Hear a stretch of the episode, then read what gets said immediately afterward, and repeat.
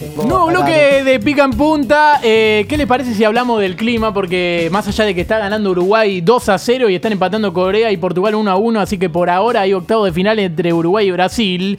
Eh, la gente se pregunta cómo va a estar el clima en el- para el sábado a la tarde contra Australia. Y para el sábado a la tarde en el partido con Australia se espera un clima típico. Se va a notar la diferencia entre Argentina y Australia en el partido. Eh, creo que es 14 horas, la diferencia horaria, digo, ya sé que es 16 horas el partido. Bárbaro. Dicen que los australianos son complicados porque están con sed de revancha. No sé qué hay de cierto en todo eso. Eh, no hay que agrandarse, pero se refuerza la teoría de que la escaloneta está en un viaje de egresado, porque pareciera que eligió los cuartos.